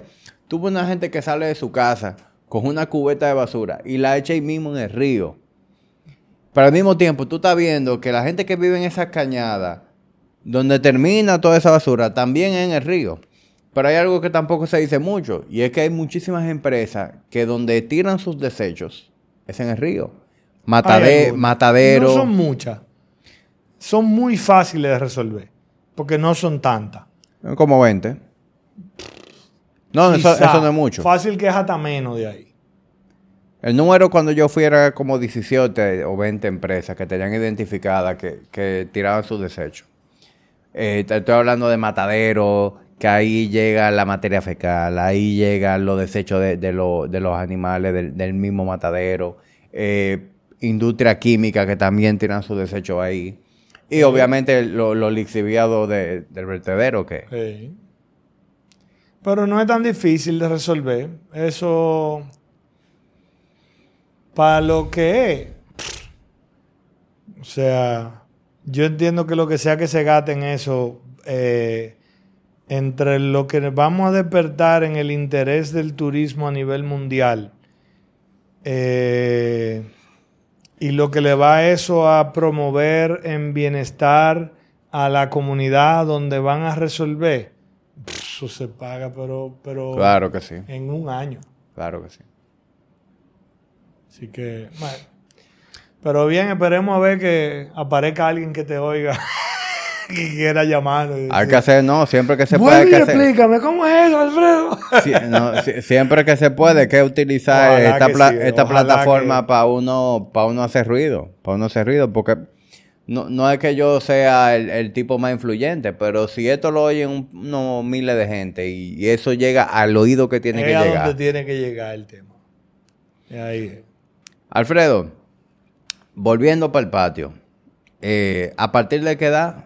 De Eh, tres años. desde tres. Sí. Ok, o sea que ya yo te puedo mandar a mi niña para Oh, allá. pero por supuesto. Hembra y varones de tres años.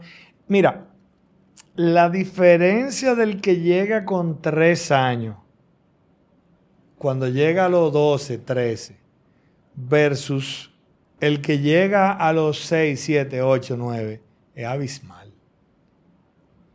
Y por ejemplo, que si yo te lle- llevo a, a mi hija, si la llevo en verano, porque yo vivo, lamentablemente vivo muy lejos de allá, Yo tengo transporte. yo te oí decirlo. Te la buscan en la casa y te la devuelven en la casa. ¿Es verdad? Sí. ¿Y cómo Hay algunos que eso? lo buscan en, don- en el colegio y lo devuelven donde la abuela para que los papás los recojan cuando salen de trabajar, algunos que llegaban tarde a, lo- a la casa. Hay algunos que lo, que lo buscaban donde la abuela porque la abuela lo buscaba en el colegio, lo buscaban donde la abuela y después del patio lo llevaban directo a su casa. Lo que tiene que ser siempre el mismo punto de recogida y el mismo punto de, de vuelta para yo poder hacer la logística con la compañía que no hace eso, porque no digo una guagua mía, una compañía que me lo me hace Y, y, por ejemplo, servicio. una niña tan chiquita que tiene tres años, eh, un conlleva- profesor del conlleva un- patio que va con ellos y que le da asistencia en caso de que necesite cualquier ayuda o la simple compañía de una persona con cabeza. Hay gente que me ha pedido que vayan con la nana. A mí no me importa. eh, eh, sabiendo todo lo que la nana tiene en pro y en contra. Eh, a mí no me importa que la nana vaya, pero le tienen que pagar un sillón adicional a la gente que me hacen el transporte. O sea que si a ti tampoco te importa, pues mándalo con la nana. Yetur es una marca china de prestigio internacional, distribuida en la República Dominicana por Grupo Martí. Ha sido la marca de mayor crecimiento en años recientes, con exportación a más de 30 países. En su showroom puedes ver cuatro modelos disponibles, la X70, la X70 Plus, la X90 Plus y la Dash. Todos cuentan con una garantía de 5 años o 150 mil kilómetros con el mantenimiento preventivo incluido. Yetur, Drive Your Future. Yo tengo un área en el patio que la tengo todita aparte, que le estoy haciendo ahora una... No, va a una, una pe- cosa una peña de nana, yo me Le imagino. puse mesa de dominó, mesa de baraja. No le voy a poner sonido para que no me vayan a poner una música de la que a mí no me gustan. Pero, pero gozan muchísimo esas mujeres. Y los niños están en su cosa por otro lado y la nana, bueno, que, ¿Y, y, y que qué, acti- su parte. qué actividades hace una, ni- un- una niña de la edad de la mía allá? Absolutamente todo para su edad. Desde la pared de calá, no hacen rappel, porque no se va a tirar de allá arriba, le va a dar un miedo que yo prefiero no lidiar con eso. Pero desde la pared de calá, béisbol, fútbol, baque, skateboard, bicicleta, eh, frisbee, eh, voleibol no juega todavía voleibol, pero yo me inventé un juego que se llama mano ball, que es más o menos la misma logística, pero atrapando la pelota y, Y eso me tirando. pone a los niños a entender, a mirar, a, a fijar la mirada en un objetivo y, y el timing de recibirla y el movimiento que tienen que hacer es mortal para su coordinación motora fina y gruesa. Eh, y hacen prácticamente de todo. No, pues mira, va- vamos, vamos a hablar de eso porque Eh, ya, ella cumplió tres recientemente. Antes de eso, el único lugar donde me la habían cogido a, lo- a los dos años fue en Alina Abreu, eh, en el ballet. Eh, y a ella le gusta su ballet, pero el ballet es dos días a la semana. Ah, y Dos días de patio y dos de ballet, está mortal. yo quiero buscarle más, más actividades.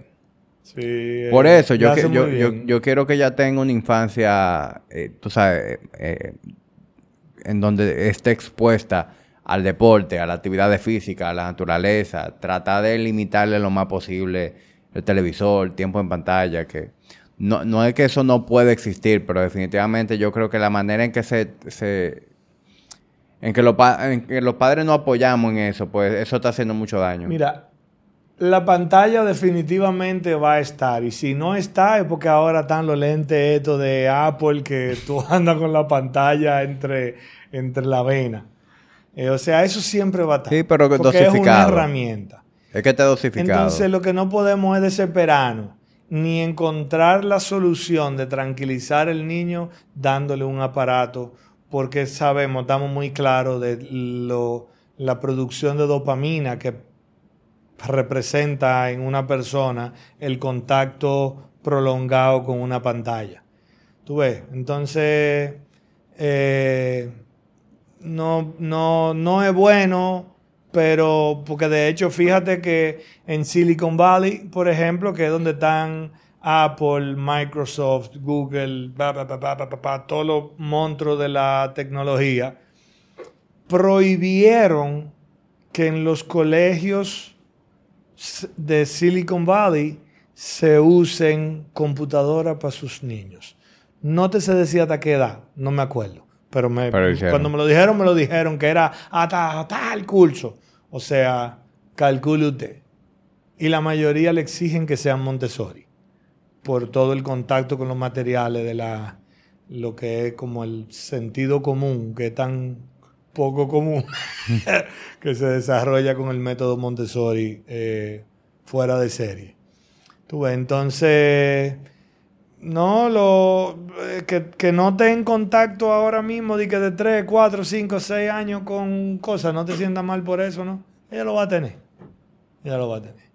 Pero no te desesperes ahora, que eso no, no, le va, no le va a quitar un pedazo, ni, ni va a ser más atrasada que los otros que están en computadora. Olvídate de eso.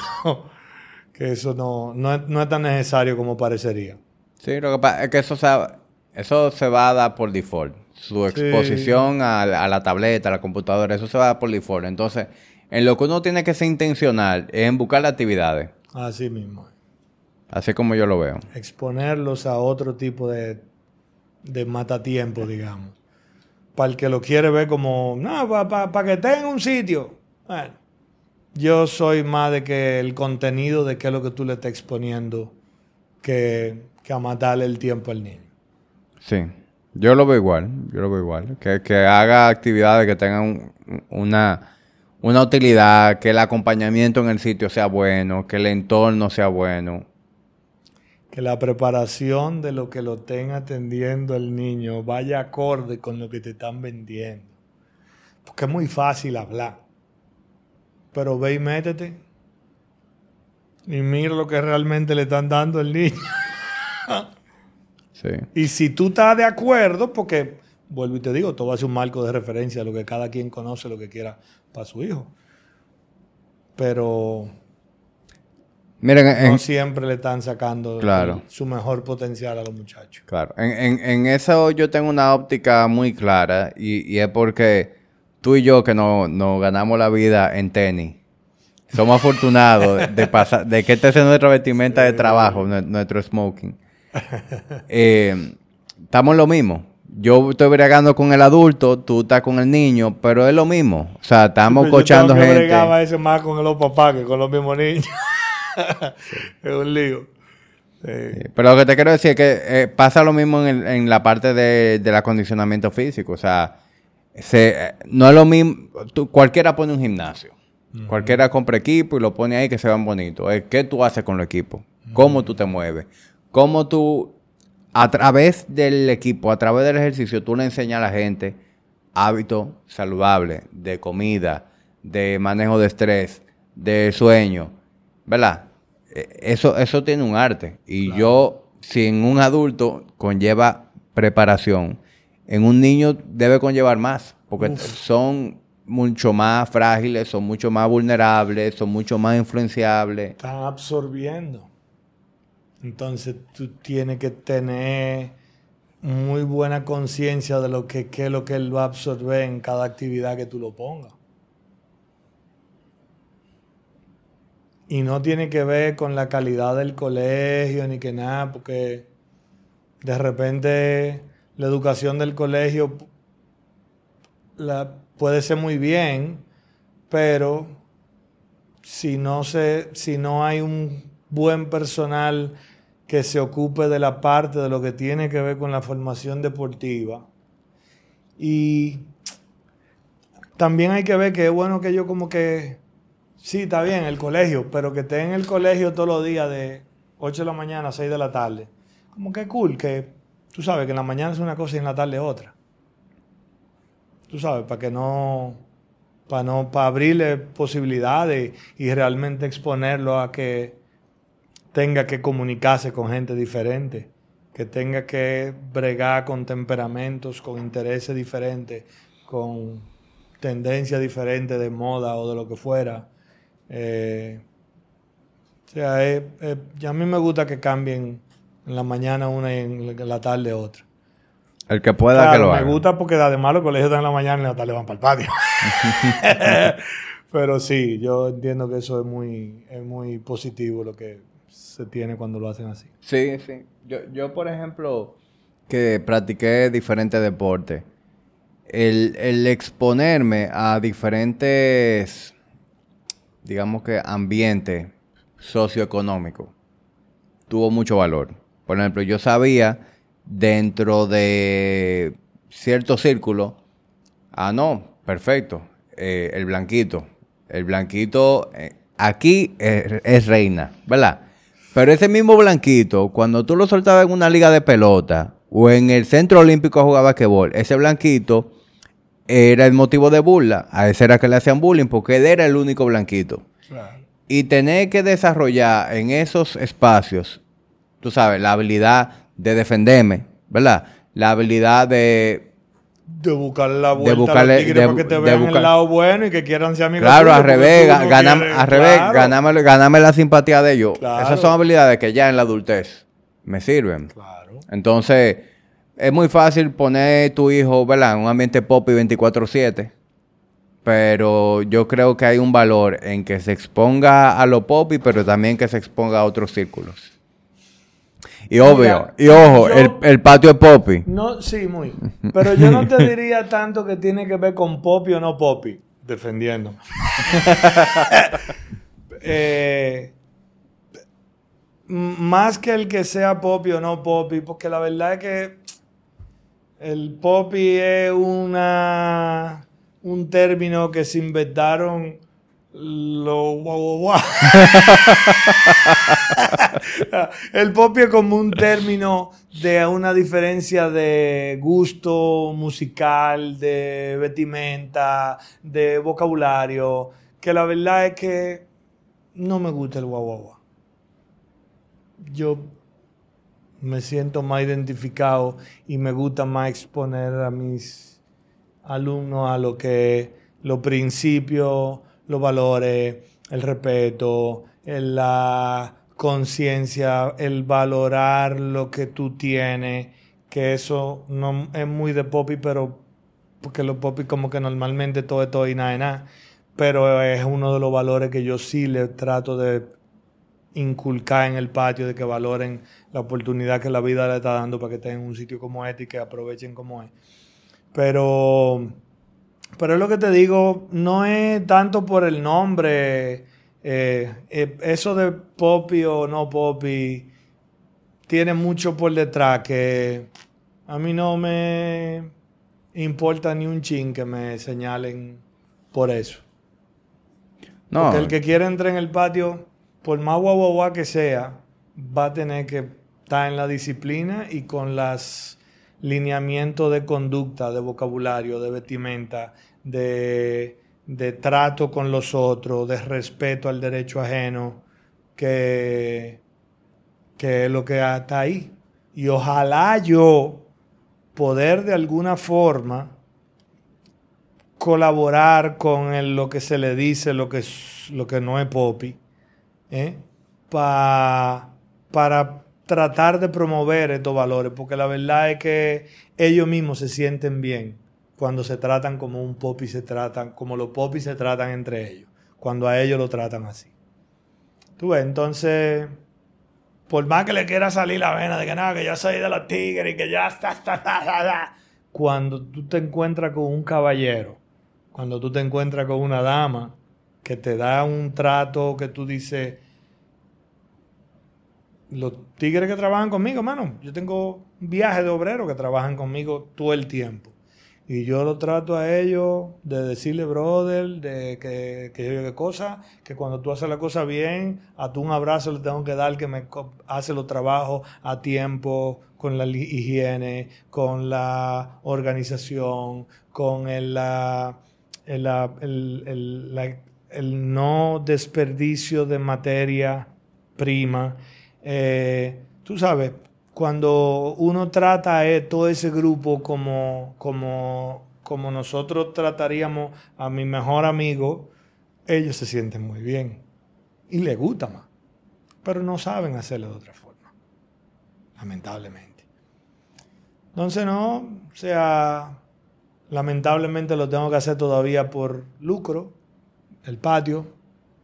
Eh, no sé si en algún momento pueda tener la oportunidad de hacer algo masivo, que sea público, pero igual que con la limpieza del río Osama y el Isabela, tienen que aparecer de lo que están muy arriba, que pidan ayuda dentro de lo que estamos haciendo esto en el grupo social de nosotros.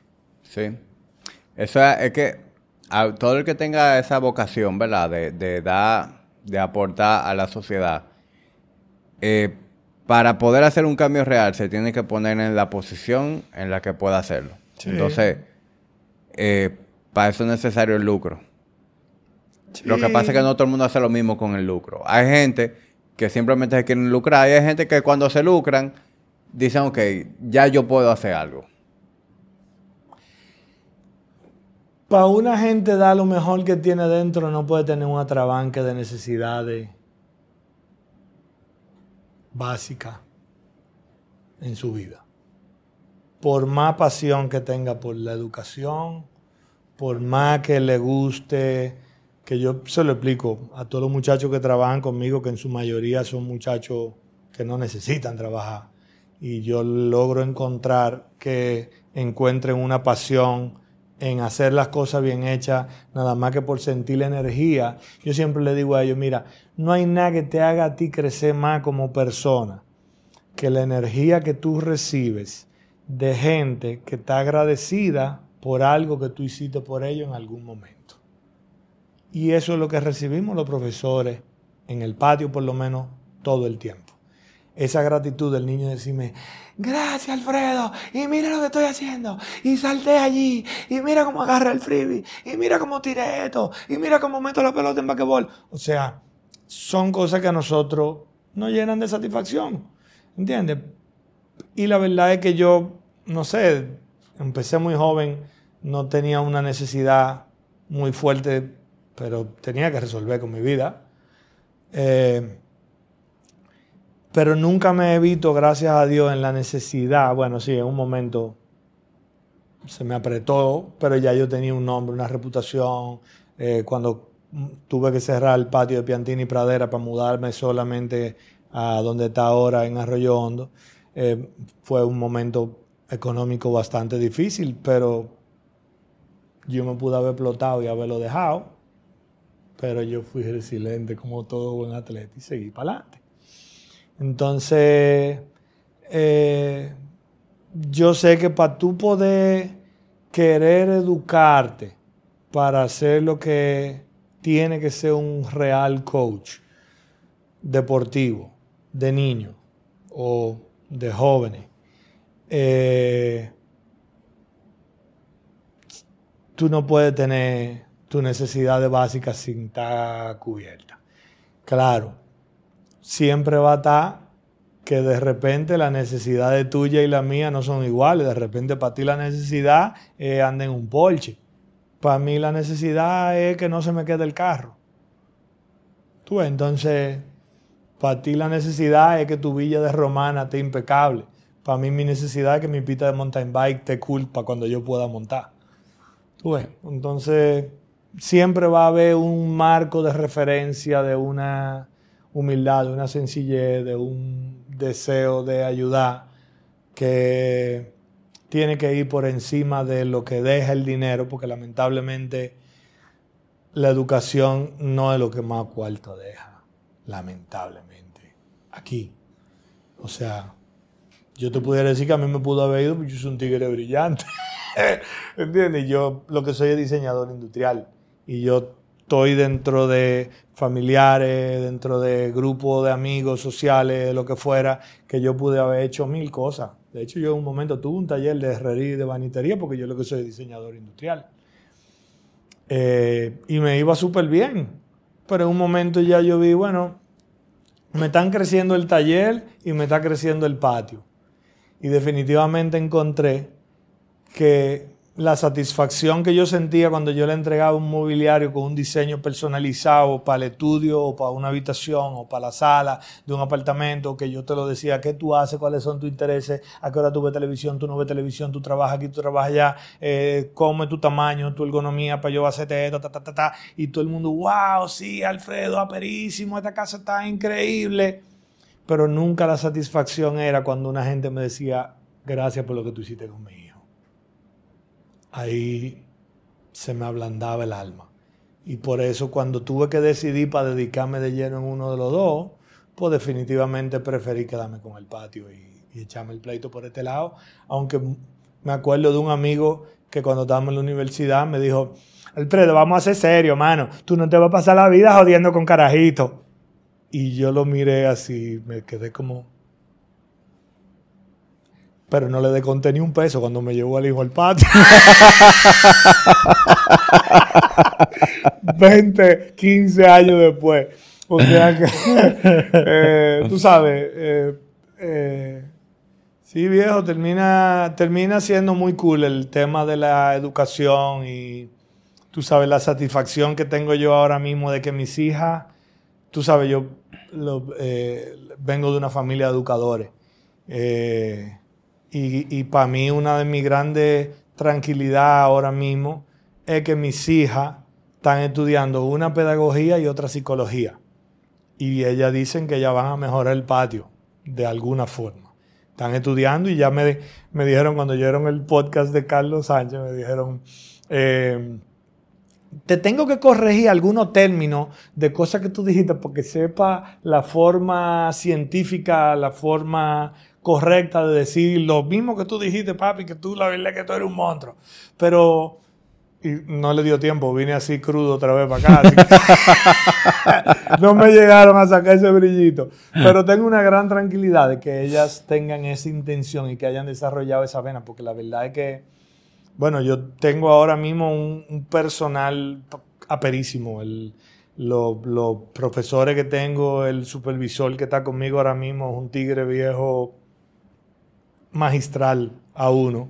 Eh, y, y, el año pasado la primera, la mayor de mis hijas, estaba en la supervisión del campamento junto con Julio y la otra era profesora. Y la verdad es que yo no quisiera decirte, si tú quieres preguntárselo al mismo Julio que te diga, o sea, esas dos evitas se comportaron que la tranquilidad que yo tenía, mano, de, de lo que yo sabía que ellos estaban haciendo ellos como equipo, eh, yo estaba viejo feliz con lo que yo veía el día a día. Entonces imagínate tú, eso empezando la universidad, que tiene, la mayor tiene un año, la segunda se fue ahora. Eh, eso me, tiene muy, tú sabes, motivado a ver que estoy viendo la lucecita, como dicen en el Sabiendo que, que, por ahí viene el relevo y, que, que lo... y que no se va a perder todo en el tiempo, se va a mejorar. O sea que el que quiera saber de patio va a ver patio para rato. Qué bueno. Con Dios por delante. Bueno, Alfredo, yo me he reído mucho en esta conversación y la he disfrutado bastante también. Me, me identifico mucho con tu, con todo lo que tú respiras ¿verdad? De- del deporte, del movimiento. Eh, y, y esa fue una de las razones principales por las que quise hablar contigo.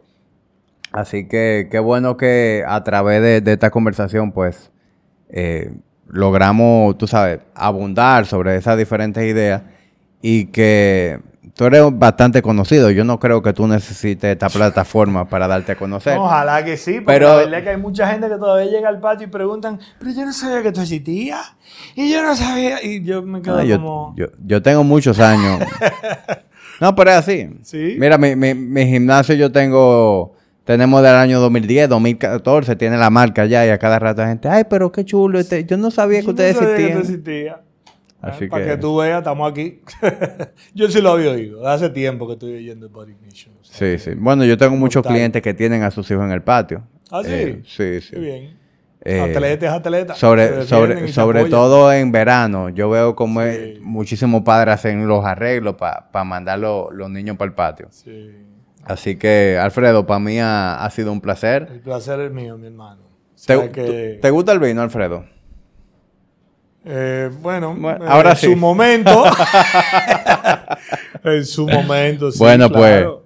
pues, pues la tertulia termina con un vino duro. Eso es un regalo para ti. Tuti, Muchas Un gracias. vino. Espérate, que tengo esta mano bueno, ¿verdad? Que tú estás tuyo. con la otra. Va- yo se lo voy a dar a Julio.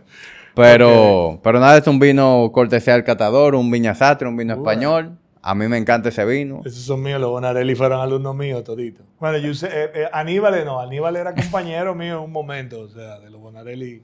Aníbal Vamos, está vamos en. Pizarelli, pero bueno, qué bien, el catador muy duro. Eh, ¿Tenemos algo en el, en el patrón?